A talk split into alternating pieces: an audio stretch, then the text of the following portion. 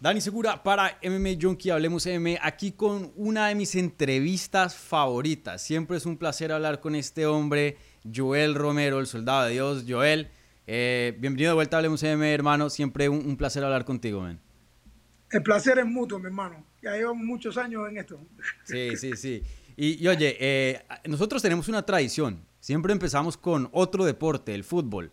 No tengo ninguna pregunta específica, pero cuéntame, ¿qué has visto recientemente? No sé, un partido, un equipo, un, jugador que te haya llamado la atención.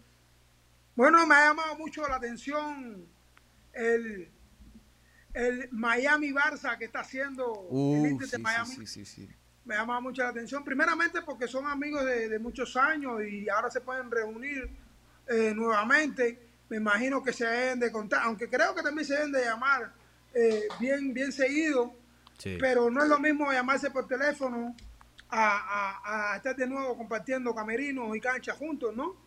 Y entonces los he visto eh, por poco, coincido con, con Busquets en un torneo que hubo aquí de, de pickleball aquí en Miami. Yo estuve eh, el día anterior y él se presentó después eh, en la final. y, por cuestiones de hora y por cuestiones de trabajo no, no coincidí con Busquets y creo que, ¿sabes? Como barcelonista me hubiese encantado haberle podido estrechar la mano, ya que sabes que soy un apasionado del fútbol y principalmente del Club Barcelona. Pues, y ya esta gran leyenda, uno de los mejores centrocampistas que han pasado eh, a través de la historia del fútbol, pues haber podido compartir con él eh, me hubiese encantado. Pues nada, estas leyendas están aquí en Miami Messi, eh, Busquets, Jordi Alba, Luis Suárez. Jordi, Alba, eh, Luis Suárez, Busquets y ya tú sabes. Acá ahora, el mejor de todos los tiempos. ¿Ha, sido un partido de, Inter Miami o todavía no? No he podido ir. vamos un día de estos. He estado, bueno, sí, cuando, cuando regrese de la pelea, pues nos ponemos de acuerdo y, y vamos. Siempre estamos tratando de organizarnos para poder ir a ver los partidos, pero como te comentaba anteriormente, siempre, siempre hay algo que, no, que se interpone en los planes, a quien tiene que trabajar, a quien tiene que hacer otra cosa, y mm. entonces no hemos podido coincidir e ir a, a, a, ver los partidos del Inter. Claro. Bueno, eh, de pronto cuando llegues de, de, tu pelea ahorita el, el, 24 de febrero en Arabia Saudita, de pronto organizamos un, viajecito por allá. Vale la pena, ¿no? A estas alturas con, con ese equipazo que tienen. Eh. Claro, claro, claro. Ver a esta gente jugar es, un privilegio. Sí, sí, definitivamente. Vale, bueno, con el fútbol ya a, un lado, ahora sí hablemos de las artes marciales mixtas. Eh, como mencioné, tú tienes una pelea muy importante ahora el 24 de febrero en Arabia Saudita, esta cartelera que se va a hacer entre los campeones de PFL contra los campeones de Bellator una cartelera muy, muy, muy buena y tú te vas a estar enfrentando contra Tiago Santos, todo un veterano como tú, ex retador de título también de UFC. Eh, primero, antes de hablar de Tiago, cuéntame acerca de, tu sentir eh, de esta nueva etapa, ¿no? Eh, eras peleador de Bellator, pues ahora eres peleador de PFL por la adquisición. ¿Tu reacción a, esta compra de PFL a Bellator? Oye, fantástico, compadre. Fantástico. Aquí todo el mundo ha salido ganando. Y yo creo que eso es lo que verdaderamente se, se, es relevante aquí, que no solamente la compañía, por ejemplo, la compañía PFL ha salido ganadora en poner los atletas de, de Bellator con él, sino que también los, los atletas de Bellator han salido ganando. En esta unión, el deporte ha salido ganando, los fanáticos han salido ganando, porque se ha llamado muchas veces a capítulos para que estas cosas se organicen. Y Bellator ha sido eh, bandera en esto. Ya tuvo ya eh, esta misma eh, eh, este mismo show, ya lo había dado ya también con la cartelera de, Japón. Mm. Y entonces ahora lo hace con PFL y creo que está dando un, un, estacazo sobre la mesa, ¿no? Donde me gustaría que en el futuro esto también UFC, los organizadores y los directores y los presidentes de, de, de UFC eh, lo pensaran, ¿por qué no darle esa satisfacción en la bolsa, sino que darle también ese regalo a la fanaticada? Creo que, la afición de las artes marciales mixtas se lo merece, ¿no?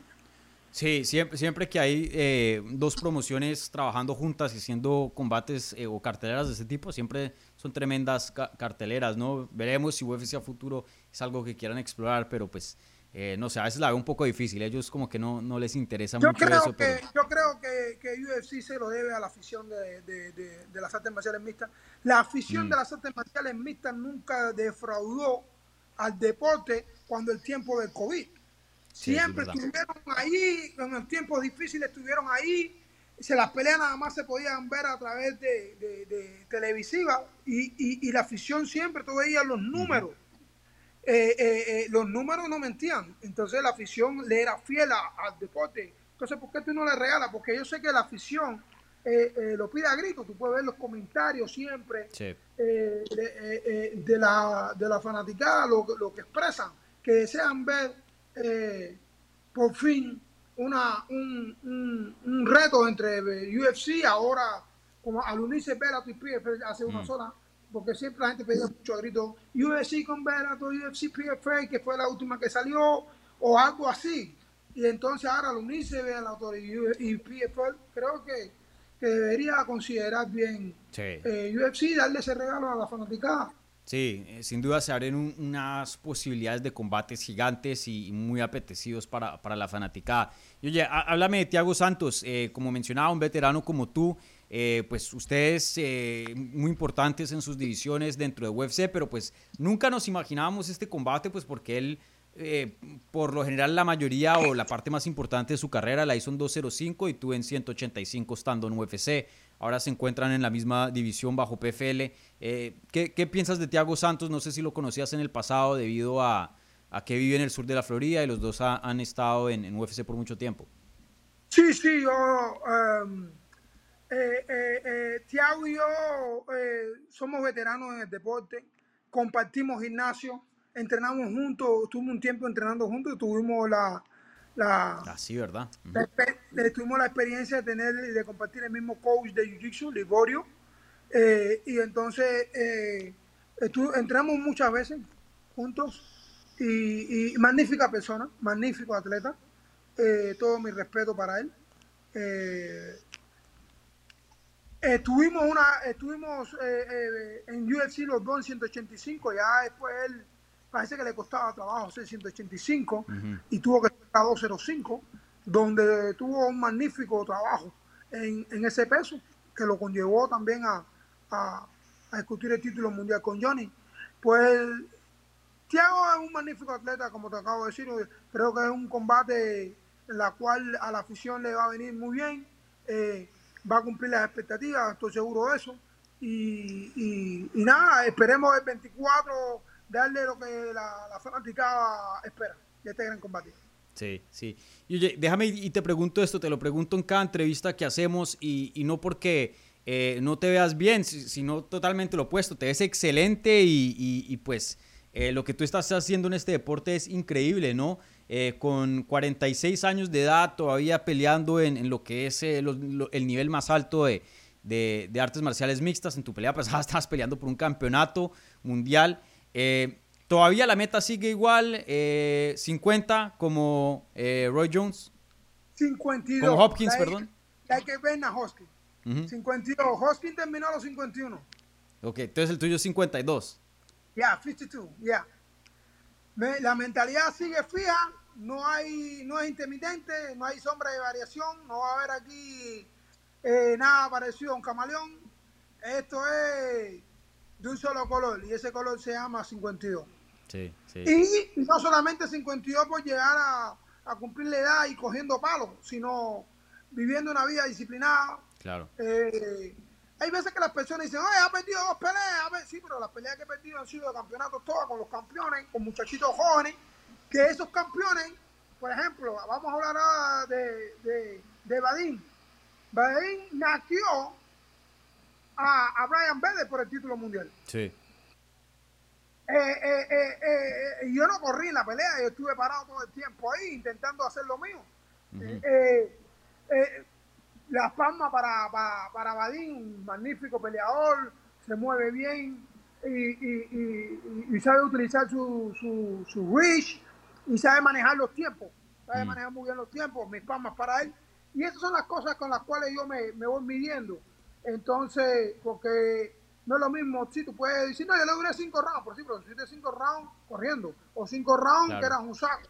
Yo mm. estuve intentando también, ¿me entiendes? Bueno, y, ese último round te fue muy bien. Sí. Que todo tú no puedes ponerlo arriba de la mesa. Por ejemplo, yo fui, aquí hablando ahora, yo fui lesionado esa pelea, ¿me entiendes? Que cometí ese error ahí. Había herido, eh, lesionado de, me había sufrido una ruptura en la última semana haciendo velocidades. ¿Qué eh, eh, el, el hamstring aquí ah, atrás. Me rompió y hubo que mandarse a correr la última semana.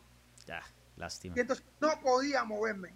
No podía moverme y tenía que estar bien cauteloso a la hora de moverme. No quería moverme, hacer las cosas posibles, no podía. No podía. Entonces, cometí el error de aceptar la pelea. Yo mm. tenía que haber parado también la pelea, de decir, no puedo ir, pero a veces el ego, el orgullo eh, y el darle la fanaticada, la satisfacción de, no, se echó para atrás, no, vamos a darle la pelea, se cometen errores. Que hoy en día, no lo, voy a hacer sincero, no lo voy a hacer. Si el día que me vuelva, el día que me, si Dios pasa y me rompo, no voy a ir, se lo voy a decir a los, a los manejadores, que se lo comuniquen a, a, a, los jefes de la compañía, Romero sufrió, porque esas cosas pasan. Porque si, si, aparte, fue lo que me dijeron mi, mi, mi equipo, Netkov, Badin, echó la pelea dos veces para atrás. El campeonato lo echó dos veces para atrás. Yo, eh, como digo yo, pequé ahí de, de, de, de, haber aceptado, pues bueno, lo acepté y pensé que podía ganar, que podía pelear así, pero bueno, estamos en esto. Ahora no estamos en condiciones. He sido, también creo que me pasé un poquito de carga, por eso fue que me rompí, ya el cuerpo explotó, por eso fue que y hemos hecho un poquito, un poquito más inteligente el campamento ahora. Ya. Eh, ¿Y qué tan grave fue, fue esa lesión? ¿Tuviste que hacer rehabilitación o llegó a hacer cirugía o solo rehabilitación y eso? Cirugía, pero sí costó. Sí costó tiempo de, de, de, de, dedicación a la, a, la, a, la, a la lesión. Ya. Vale bastante. Todo este tiempo. Ha estado entrenamiento, tratamiento, entrenamiento, tratamiento. Sí. ¿Cuántas semanas o meses te pondrías? Que estuviste en esas. Seis, siete meses. Uf, claro.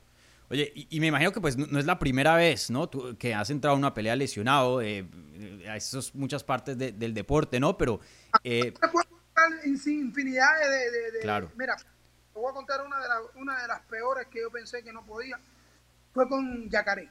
Mm. La Yacaré fue horrible. Yo tenía una neumonía que cuando terminé la pelea allí, eh, eh, eh, soltaba, empecé a vomitar sangre. Mm. Cuando terminamos la pelea fue vomitando sangre. Cogí una neumonía antes de la pelea que fue horrible. Entonces, por eso intenté, cuando le doy el, el, el, golpe que cae, intento rematarlo para poder salir de la pelea, pero no podía, no tenía fuerza, no mm. tenía fuerza, no tenía fuerza, la neumonía no me dejaba y por eso tuvo que después recurrir a, moverme, a poder hacer esto, porque no podía. Y después yo dije, wow, sí, eso es una de las tareas así por decirte eh, eh, que recuerde que haya ido en muy malas condiciones. Sí, y, la ganaste y fue una pelea buenísima. No, acuérdate que en ese tiempo Yacaré era la amenaza de la división. Claro.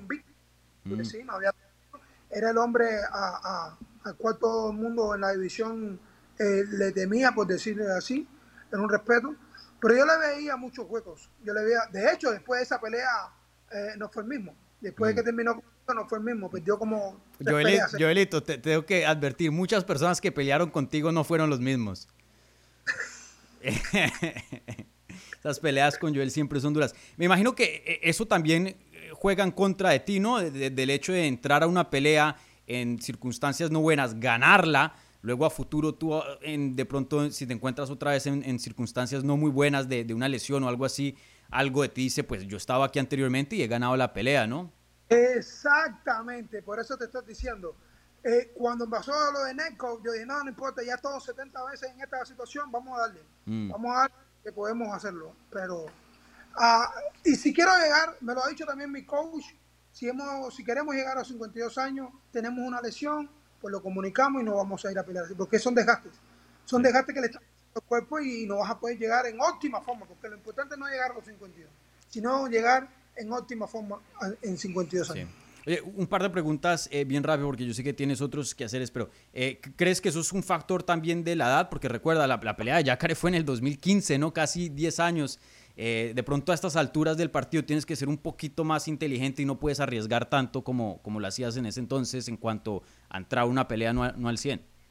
Exacto, por eso mismo es lo que, es lo que a lo que hacemos referencia. Eh, eh, las lesiones son cosas que mm. van desgastando el cuerpo. Las lesiones van desgastando el cuerpo y tenemos que ser bien cuidadosos en eso. Si queremos llegar en óptima forma con 52 años a, a, lo que queremos, ¿no? Y no solamente eso, sino también que después prosigue la vida la vida continúa y tenemos que tener lo más saludable posible el cuerpo para tener una vida eh, bastante longeva.